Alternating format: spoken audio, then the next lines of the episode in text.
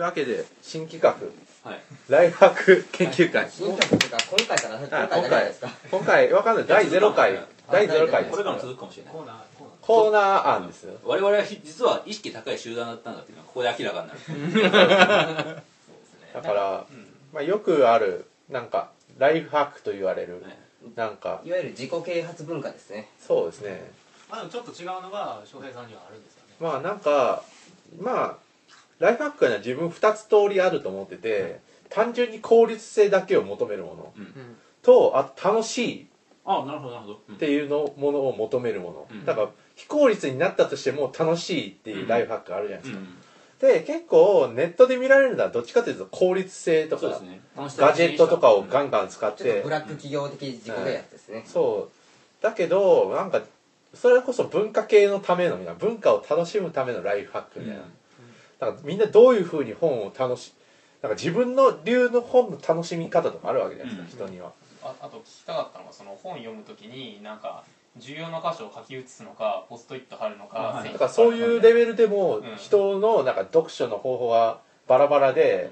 で文化を楽しむ時って人は結構だからなんかあれ自分だけの世界に行くじゃないですか、うん。それをどうなんかどういうふうにみんな楽しんでるんだろうみたいな、いうのを聞きたいなみたいな、まあ、純粋にその人その人でこういうことやってますっていうのを披露しようかみたいなそうですね。感じですよね。でそういうのを知ってあそういうやり方いあるんだいいなとかそういうのをなんかね考えたいなみたいな、っていう企画です。っていう企画です。ええー文化系のためのライフハック文化とライラ文化系とライフといえばみたいな、そんな関係もない。違うそっちじゃないいやとあるラジオを思い出すけど。とあとある。ーまあとあるラジオの話も後で多分するけど、うん。まあでもそこはやっぱりでもなんかとあるジラジオは結構そういうことを目指してるような気がするんですねなんかあどうやって文化を楽しんでるかとかうん。楽しむかっていうのをーうんなんかみんなで考えてるみたいな、まあ、やっぱあそこで全然最初なんかその何を楽しむっていう時に一人で孤独に楽しむっていうんじゃなくて、うん。なんかこう仲間を仲間と一緒に楽しもうよっていうのはすごい大きいコンセプトになりますよね、そうですねそれこそなんかあの黒幕のあれですよねブログですよね。うん。うん。になりましたね。っていう感じでえっとまあまず聞きたいのが翔平さんの読書術ですよ。ど自分なんかなんか二通りあって、うん。とりあえず電書の時と紙の本でだいぶ違うんですよ。で自分は紙の本の場合はこの頃は iPhone のカムスキャナーみたいなカメラでスキャナーうん撮れるやつ、あれでだから本のまず付箋を貼っていくんですよ。うん。付箋を貼ってガーって一回読む。うん。ででその付箋貼った箇所をスキャンだかだからこの写真で撮って、スキャンして保存する。うん。でエバーノートに上げて PDF 認識をさせる。ああなるほど、うん。それでガーって検索できるようにする。あだから書き写すの手軽な書き写し書き写すののだからちょっと電子版みたいな感じをしてて、でそういう感じでやってる時もあってであとはあれ読むメモっていうサービス。あはいはいはい。なんか完全にページとなんかこの引用みたいなできるサービスがあってでそれが手軽なんでやってますねうーんでまあ電子書籍は完全に PDF あだから Kindle で買ったのはそのままなんか Kindle Fire で読む読むんですけどなんか電子書籍の場合はだあ自炊したものの場合はどうあれですね短いなんか論文形式だと i アノテートっていうソフトがああってみたいな。で普通の PDF はこの頃は i 文庫ですね。うんみたいな感じですね。うん。結構読書の用途によってツールを使い分けだからツールるんですねめっちゃ使い分けていてでもなんかもうそろそろ統一できないかなみたいなことを考えるんですけど面倒くさいんですよねそのツールを使い分けるのって、うん。えその翔平さんが今そのなんかいろいろアプリとか使ってるので、うん。一番重要視してるのは、うん。なんですかその内容をこう把握したいかそれともアーカイブに残したいか。そうですね。あとだから楽しむためにはだから楽しみたいんですけど今はだからちょっと論文とか書かなきゃいけないんでアーカイブ寄りになっていてでももうなんかもっと楽しむやり方ないかなみたいな。なんかなんか普通に考えたら楽しむために本読むとたたたただその時間かけて普通に読んだら一番楽しそう。うん、うんそうなんですよね。だから目的として本を読むこと自体が目的っていうのと何かを書くため書くために読むっていうのは全然別の話ですよね、うんそうですね。まあだから一番だから自分が今読んでて楽しいのはそのよ慣れる SE とかを読む時です ラよノベですね。ラノベとか。なれるですねライフ科研究会向きですね。うんそうなら慣れる SE とか。うーんですよ。なんかトーマさん読書術ありますか？もものすごいアナログなんですよ。はい。な一緒でえー例えば発表用に読むんであればまず付箋をしてで、えー、と全部、えー、と最近線引いてたんですけど、うん。線引くともう本が汚くなっていくんですよ、うん。はい。だからもうカッコにして。ああカッコカッコ派なんか自分もだから線引く時とカッコをつける時が二通りありますね。でカッコをつけて読んでいってでその後にあねフリクションボールペンでカッコつけていくんですカッコつけていってで、えー、と2回目読む時に、えー、と付箋つけたとこだけ読んでいきます。うんうんうんそうすると大体流れが全部理解できてとにかく気になったとこは意味があるかないかは別として全部印つけていく。あああやっぱそれ重要ですよね、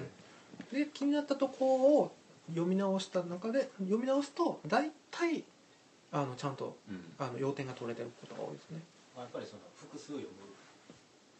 そうそう。なんなんあのこう例えば何かを発表しないといけないと思ったら。でもその蓮見茂彦的なあれですよね。一回だけ見てビデオを使わずに。一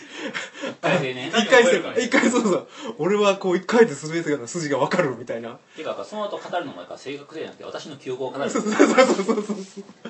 て言って僕なんか映画見ながら何回も巻き戻してますけどねうん。気になったシーンは。っていうのがあってどっちでも一回でこうあの読め読むのがこう本当にあの楽しみとしてはそれが正しいと思う正しいんかな難しいな。でも哲学書とかは最近だからあれですよね。福島さんがあまりにも唐谷工人を推してたんでうん。唐谷工人読みましたけど一回ではもう読めないんですよ唐谷は、読めないからこういろいろこうポイントを押さえて3回ぐらい読まないとわからないですね、僕の力とか。でももう何回も読みますでも。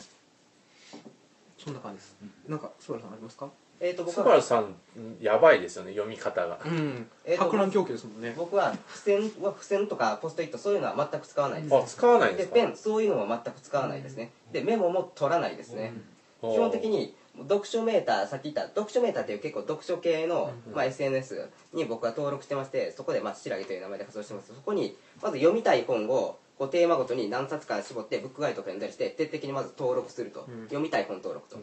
でその後にこう図書館とかに行った時に思い出して自分で携帯を見てあこれ面白そうやなと思ったのをパッと借りていくと、うん。で借りて家に帰ってこう寝っ転がりながらダラダラ読んで読み終わったら速攻で感想を書く。それの繰り返しですね。ああ感想アウトプットを作ってるってことですね自分で、そうですね。ただ昔はそういうのもなくただひたすら読むだけで。あ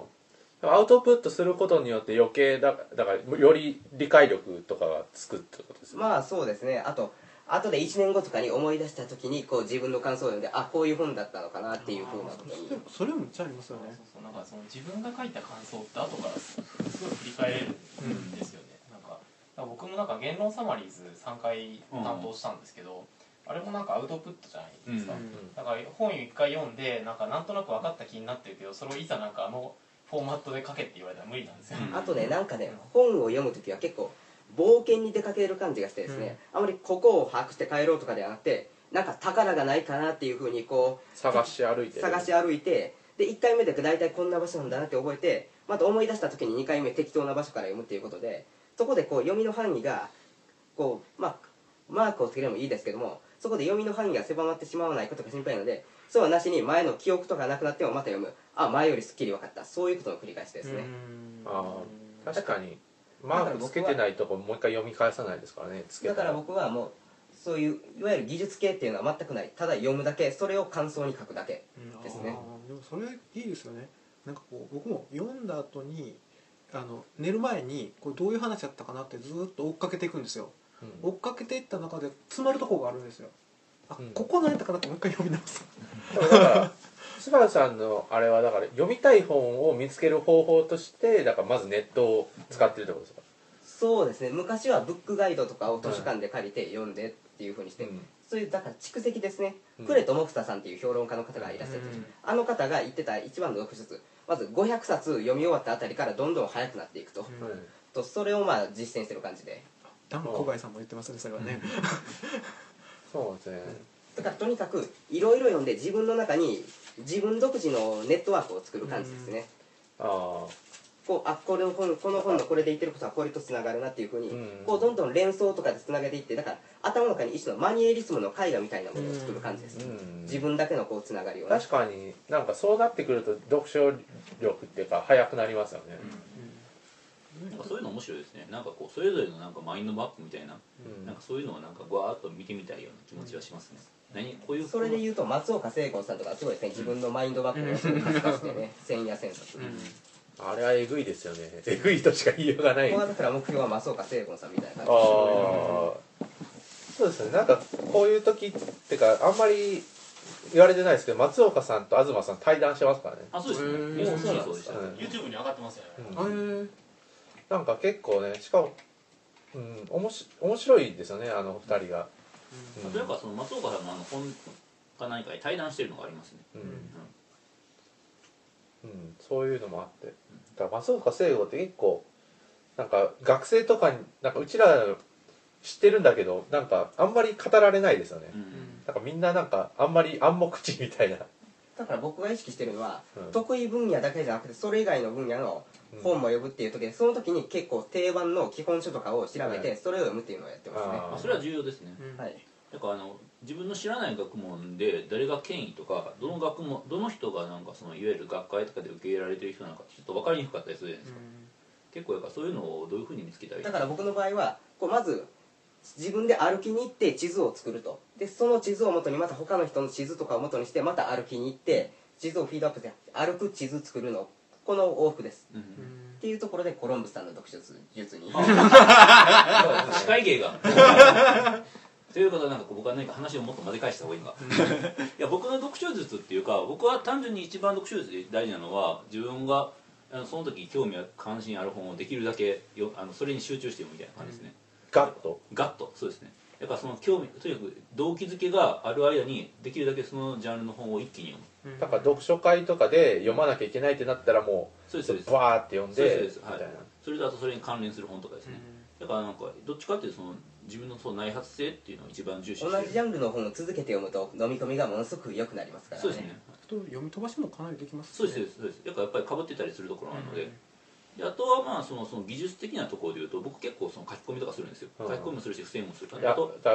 だからコロンブスさんの郵便本はやばいですよね。あ僕あ僕の指も今度持ってきますよ本当に。そう。あ作作品がなんか。もうなんかコロンブスさん作品がありますからね。だからなんかぜん。てかなんかあまあああと僕これ僕なんかその東さんとかあと僕が読み込んでる人の本を読む時の方法ですけど、ある、えっと、人がよく使うキーワードっていうのがあるんですねいろいろ。でその人はなんかある種の、えっと、物事を指しこ指す時に常にその単語を使ってたりするわけですよ。まあこれあの東さんみたいに結構その論理論理的に一貫したものを書く力がある人とかによくよく見られることですけどだからああなんかこう同じなんかこの人全然違うことをあそこと同じ比喩で語ってるなみたいな。なんかそういうなんかこう著作を超えた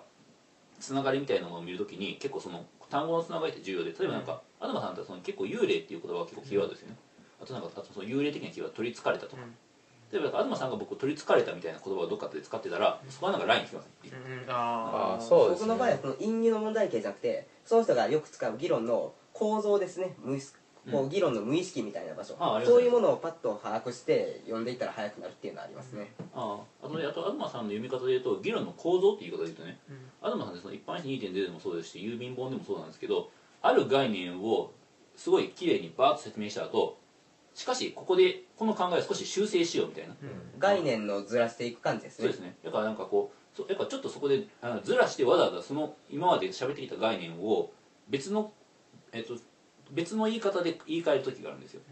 そういうのって結構やっぱここでガツッと引っかかる人も結構あと一般医師2.0の場合はこういう昔の政治家の公共性とかそういう概念自体をこうずらしていく試みでもあるわけでしょ。あ一般人ではそれは完全にそうで民主主義とかあのそもそも一般史とかあとまあ政治とかですね、あの辺の概念をあそもそもやから政治とは何かみたいなところから書き換えるみたいなそういうところはありますね。まあそういう感じでなんかこのえっともう一つのキーワードをなんかその一つの著作を超えてねなんかこう一つのなんかこうもっとなんかこういろんその著作の人の一つのデータベースの中でその文章だったり単語を位置づけるっていうのは結構意識する時があります、あとまあテクニックの問題で言うとあの僕はそのアプリとかそんな使わないですけどまあエバーノートとかよく使いますけどね、そのえっとまあ、エバーノートにそのえっと、印象的なフレーズを書いたりはしますけど、僕なんかそれって僕はほとんど見直さないですよ。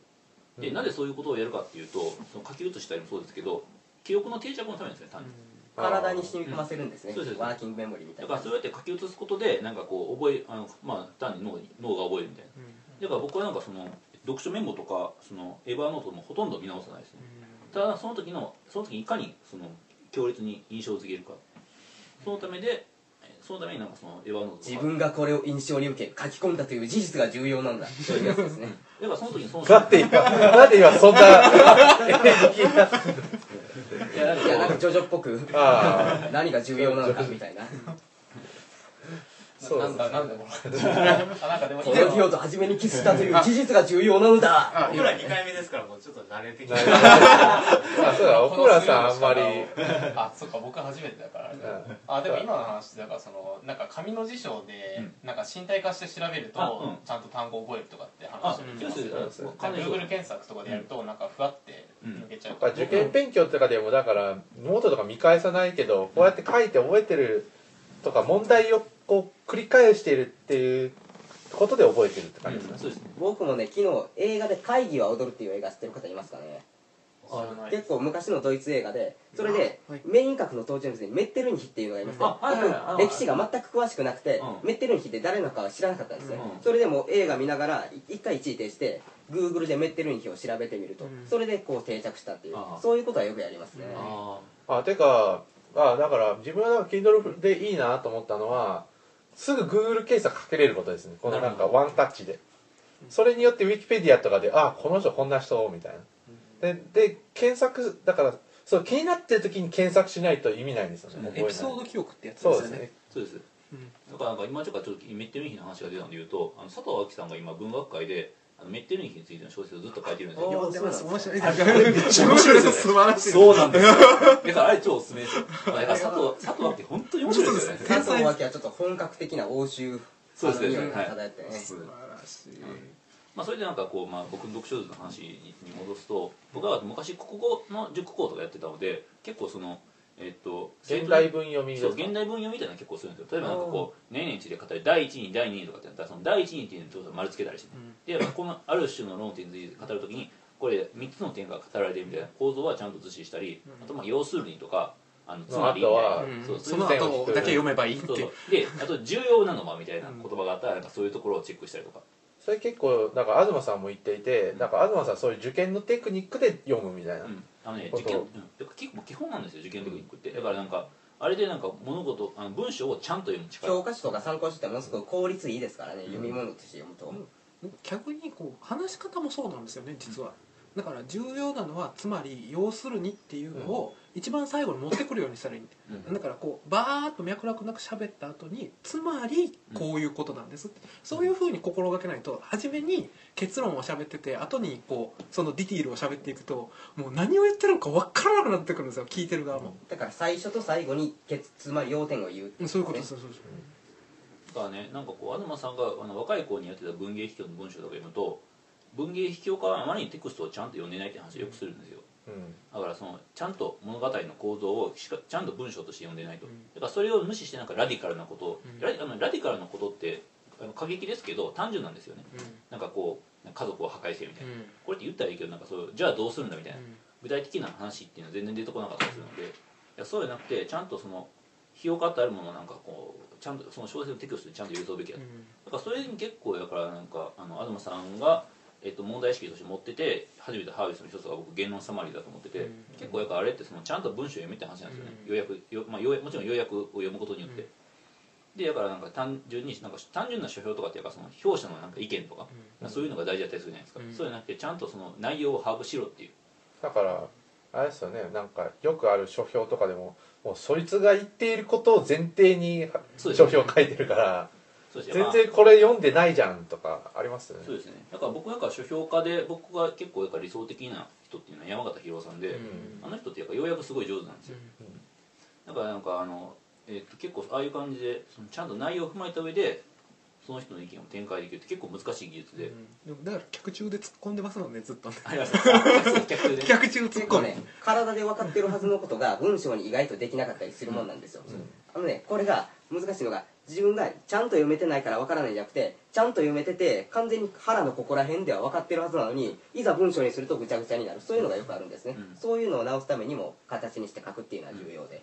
そう。だからまあそれこそあのよあのまとめると、あのお要はやっぱつまりなんか僕が読書とかライフあの読書術で重要視するのはいかにテクストをちゃんと読むかっていう。だからなんかこう後で思い思い出すとかあのそういうふうな、えっと材料として使うっていうよりもっていう感じですかね。っていうような感じで、じゃあ次。奥村さんですね。言論サマリーズにも書いていたというあの終わったら最後言論サマリーズの話聞聞かせてくださあいそうそういえば僕あのサマリーズのあありますよね。あのそうです。実は僕はあの今えっとと新宿のベルクっていう喫茶店ではい。あの言論サマリーズあの今月の3冊みたいなものを冊子にして100円で売ってるんですけど、おー。それの1冊があのそそのそれになんか僕がのサマリーズが載ってておでそれがあの、まあ、今僕あの一応書いたのでもらってるんですよ。だからこれよかったらどうぞ。買いますよも いやいやあのあれですあの東京のベルクに行かないと買えないうあそうなんですか。はい。もうでもこれは学校に来るかそれ学校まあ関西で学校でしか読めない。まっていうかあそれか言論サマリーズかもう買うか。分かるかどっちか。購入でっていう。ねあの金森先生とかめっちゃ渋いですよね。いやなんで金森先生にしたんですか？僕金森先生は大好きなんまあですけど、動物ん。あ動物ですね。あののキーワードとかですね。たまたまやからその今回あの新刊としてうん。その動物に魂があるかっていうのがあったっていうのもそうなんです。これ奥村さんが紹介してくれたんですよね多分。あそうですね、はい。えっとなんかその時たまたま僕がサマリー担当しててでなんかコロンブスさんがそれすごい推してたんですよ、ええ。動物のやつをなんでコロンブスさんこれやったら面白いんじゃだないですか。この背景にも実は黒幕がいたっていう話ですね。前から金村さん僕ももちろん好きで、なんかあのいわゆるあのソーカル事件とかで、うん。あのすごいやからあの論論客として目立ってた人の一人ですよね、この人結構だからそのソーカルに批判的で、結構その、えっと、科学によるなんかこの、まあ、中心からの周辺へのなんか侵略みたいな,、うん。なんかそういう捉え方をしてたんですけど、まあ、それでまあその観点が面白かったっていうのとあとこのこの本ってすごい特徴があって、なんかあのすごい思想として動物霊光論のまとめとしてすごいいいんですけど、でもこの人の意見としてはなんか最後結構すごい感情的に語るんですよね、そうですね。終わり方が結構そうそうやっぱカブトムシって生きてるじゃんみたいな、でだからその語り口っていうのがその手法としてのいわゆる人間機械論とかへの批判とかになってて、つまり感情の力を重視するみたいな、なのでだからそういうの面でも面白いかなというので思っててあのこれを取り上げましたね、うん。うんこのこの話となんか体にマクベス論にすごい近いと思うんですよね。だからこうだから要はその意味性を意味性っていうかその要は再帰性にこだわって分解してってところでうん。結局はなんかその一回性的なものっていうんですかね。うん。そのその中に通ってるなななんていうんですか肉体であったりとか、うん。その魂みたいな魂ここで魂っていう言葉を使っちゃダメなんですね。その、ま、中心にある何かをこう表面をあの分かりやすいもので加工することによってこうですよって言い切れるかもしれへんけども、あの中心にある何かっていうのはそれで捉えきれてないっていうことがね結構ねあのこの人のテーマではいつもある気がするんですよね。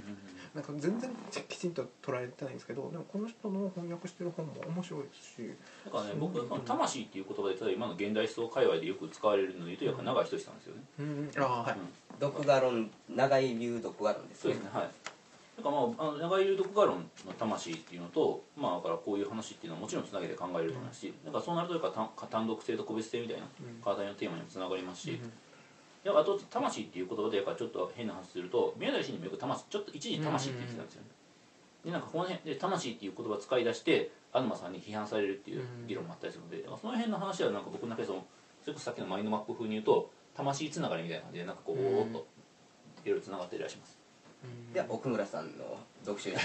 あ とはいうものでも今大体あらかた出たみたいな感じなんですけどでも僕はなんかやっぱ理系であの科学論文とかをいつも読んでるじゃないですか,、だからその論文を読む時とあとなんかその物理とか数学の本を読む時とその文化系の本を読む時って多分3種類あって、うん。で文化系の本を読む時っていうのも大体今出てるようなことを普通に実践してるんですけど、うん。ちなみに僕もあのカッコ派ですね、うあのカッコの種類をいくつかなんか3種類ぐらい分けといて、なんかなんとなく気になったとことここは絶対大事だからうん。覚えなさいとかっていうとことかってまあいろいろうん。大事さに分けて3ランクぐらいあるんですけどでなんかやっぱりそのまあ話に出なかったっていうか物理系の本をどう読むかみたいな話とかだけ最後ちょっとだけすると、あれはもうなんか例題を全部解いてください。あ。っていう大事ですね。それ本当大事だなと思ってて、さっきだからその受験の受験現代文とか受験英語が大事だみたいな話あったじゃないですか、うん。ああいう訓練ってやっぱすごい大事だなって思わされることがあってその物理とかでもその背景の哲学って意外とすぐに理解できたりするんですよ、うん。ちゃんと読んでたら。でもなんかそのやっぱりなんか問題解いたりとか自分で方程式変形したりとか微分方程式解かないとなんか絶対なんかその身体的に理解できないっていうか、やっぱ結局その結構あそこら辺の論理っていうのはかなり身体的なものですね意外と、うん。だからそういうそれはまあスポーツと一緒ですよね。だからもうすすこう、ま、真ん中にこうボールをやってだから足でこうリフティングをやるのってボールの中心を蹴ればいいって分かってんだけどできないってことです僕はね数学は全く苦手でねこういつも数式系のところとかはあまり読まないんですけどもいずれちゃんともう数学も覚えたいなと思ってますね。なんかかっこいいでしょ？なんかこう数式に圧縮されてるのを読み解いて理解するみたいな感じが。ですね、あとだから僕もなんかさっきのコロンブスさんの塾講話で言うと数学とか物理を塾でずっと教えてたことがあるんですけどやっぱりなんか高校だからそう数学って学問を教える時にすごい難しいなって思うのはあれやっぱその蓄積していかないと上に上がれないじゃないですか、うん。だからなんかどっかの分野で、えっと、なんか一回ポシャってしまったらなんかそれをそこだけすっ飛ばして次に行くってことがなかなか難しいんですよ。だから常に積み重ねでしかなんか上に上がれない学問なんでだからだから一回つまずくとダメっていうかそこの厳しさってあるのか。なつまみ食いができないってことですあ僕なんか前にうん。数学どころか算数の小学生向けの参考書買ったことありますよ、そこから学んだ方が良さそうだなっていうふうに。そうそそうですねっていうかわかわかんないですけど、でもうん。なんか理系の本とかは割とそういうのはありますね、うん。まあ、この前経済学読書会であの良寛さんの発表があったじゃないですか、うん。結構やっぱその経済学の需要関数とか供給関数っていうのをうん。具体的に手を動かしながら作っていくんだようん。ね、だから僕はあの多分あれ結構重要な話だと思うんですよね。ね。だから結構実践としてその自由曲線教育線まあ図としてはあのどの教科書にも書いてあるんじゃないですか。でもなんかあそこでやってるのはその実践なんですよね、うん。なんかああいうふうになんか具体的に手を動かしてグラフを書いたり数式書いたりする書いたりするのすごい大事なんだなっていうのはよく分かりましたねですねっていう感じで一通り読書を。大田さんは？は？あ太田さん。僕はもう最近読書に関して迷子になってるんで。は いもういやほんまにまだプラネット読めてないですから。あもうほんまに本が読めないんですよ僕最近。あだからここなんか数ヶ月読んだらほんまに23冊ぐらいですよ。ああ。ちなみにその23冊はどういう本なんですか？だからあのそれはあのこの読書会とかでああ。あの読まなあかんってなったやつだけですよ。僕はもうなんか読み通せたやつもないしもう記憶にも残僕も先月アホみたいに読書量少ないですよ。いやいや。いやいやいや。で何冊なんですか？え35冊です。い一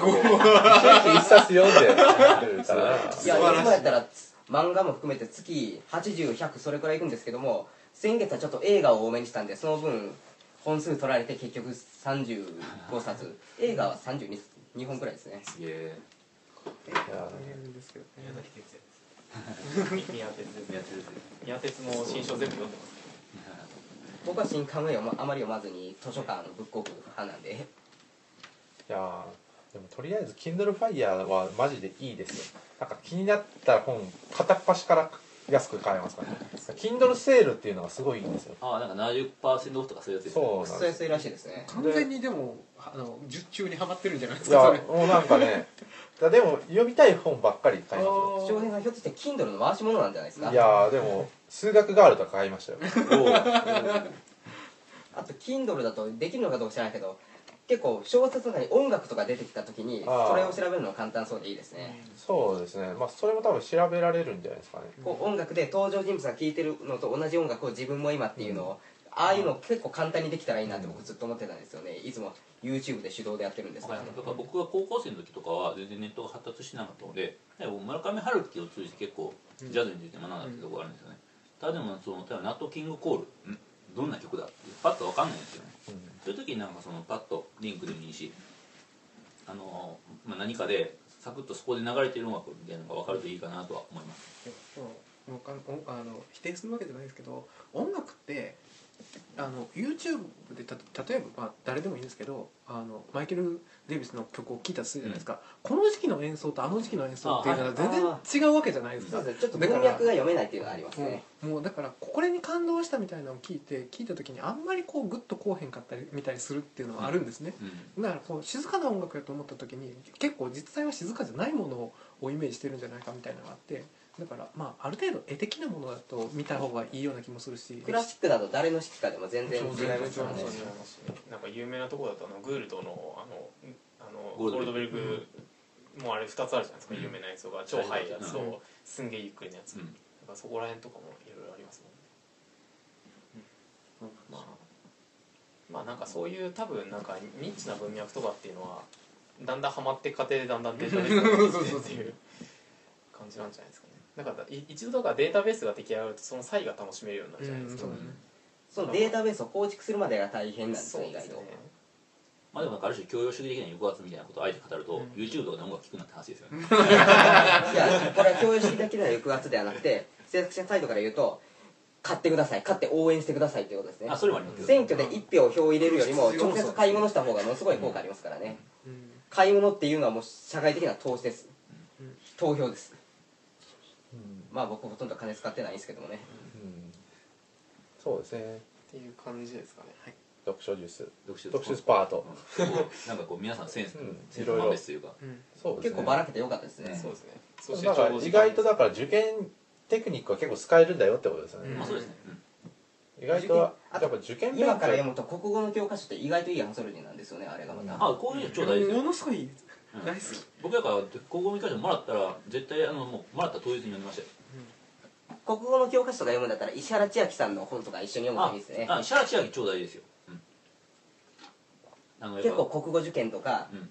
国語という思想の国語という制度の裏にある思想みたいなのを読むことを仕事にしてる人ですね。そうですでも2ページぐらいの評論の問題とかむっちゃいいじゃん。楽しいじゃないですか。そうですそうじゃないと北村東国なんか絶対読まへんしとか 確かに評論の問題っていうのはあれは結構センスがいい出題が多いですねあこの薄いこういうやつですよね。うんなんかいっぱいで問題がある。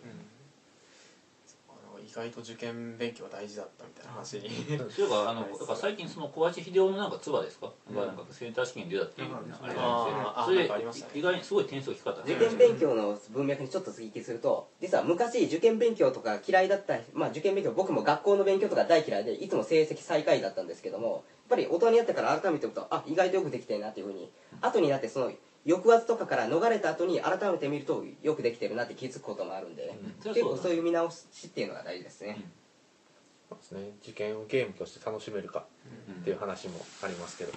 小林秀夫のセンターの問題って僕もやったんですけど、うん。あれって問題読むから難しいんですよね。ああ、うん。あれと問あじゃあ問え問設問です。設問、うんせえー、と問題の文章を読むと結構難しいんですけど問題文から読んでったら全然難しくないんですよ。ああそれ受験だから受験。受験の解き方で解けばそんな難しくないんですけどね、みんなあの解き方を感性で解くと思ってるから、うん。なんか読むっていうのは感性やと思ってる人が多いから、感性で読んだらあんな読めないですよ。ああれねよく言われる文系は要するに作者の意図的なことありますけどあれなんか嘘で結構国語の問題っていうのは実は論理文なんですよね、うん。あれは、うん。論理的な解読と書き取り、